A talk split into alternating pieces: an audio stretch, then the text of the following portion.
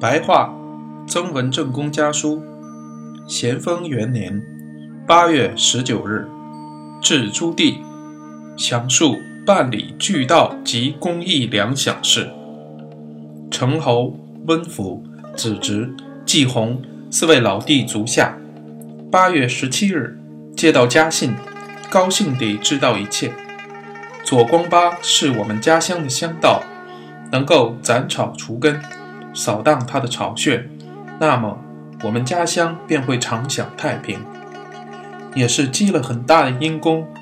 只是湖南的会党帮匪互相勾结，往往是动一根头发而牵动全身。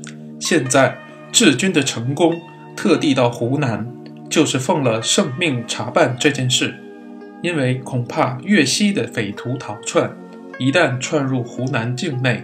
那么，湖南、湖北的会党说不定也通通作乱。左八光这一股，我想还不是大团伙。然而，我们家乡去惩办他，不可以太过激了，使他发生变故。听说他们请了体面的绅士出面保举，去恶从善，而且可以为朝廷效力捉贼，这是一个极好的时机。万一不行，也要抓住机会智取，不可用力太猛。发动攻潮容易，收拾残局便难了。公益粮饷这件事，如果真的是家乡父老的要求，那么带来的福利是极丰厚的。至于出钱去垫付官府的亏空，那我们家里万万不可以出力办事，因亏空一万六千两，要大钱三万多钱。京城地区每户都要摊派千串。现在这么倡导的人，不过几个大绅士一时夸海口，出此急公好义的计划，将来各处分派的结果，仍旧是巧取的人，富有的人出的少，却在官府面前讨好；笨拙的人、弱小的人出的多，还不免受别人的勒索。穷乡僻壤的殷实小户，一定会怨声载道的，并且。这种风气一开，则下次其他官员来了，便会引用这个借钱办公为例证，又引用朱县令百姓出钱垫付官府亏空为例证，也分派民间出钱帮他。那时反而没有话好拒绝人家。如果这样攀比起来，来一个官员要帮一个官员，我们家乡从此没有安静的好日子。凡属办公事，要深谋远虑。这件事如绅士们有意创办，我家不必去阻拦。如果我家出面倡议，万万不可。并且官员的补缺都有固定的办法，什么地方出缺了，轮到何班去补。就是府藩衙门也不能稍微变动。成帝在外多年，难道这些事都不知道？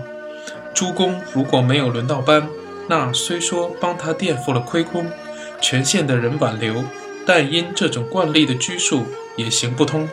如果已经轮到班，那虽说不垫付亏空，也自然不能不补这个缺。兼或有特别变通办理的，要督府专门写奏折请示，恐怕也不能依此成立。祭地有志于仁义道德、修身养性的学问，我看了信，非常高兴。凡是人都可以做圣人贤者，绝不在于读书的多少。弟弟真的有此志向，要熟读小学及五种仪规两书，实行一句算一句，实行十句算十句，比宋词章强万倍。季弟又说愿意尽孝道，唯亲命是听，这尤其可以弥补我的缺憾。我在京城十多年，侍奉堂上大人有缺憾。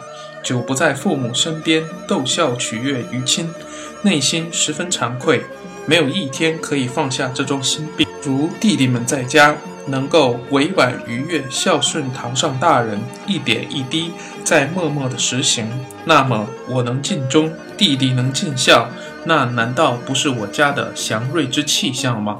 愿弟弟们坚持这个志向，天天不忘记，那么兄长的心病可以放下。多么幸运，不一一写了，以后再写。兄国藩手草。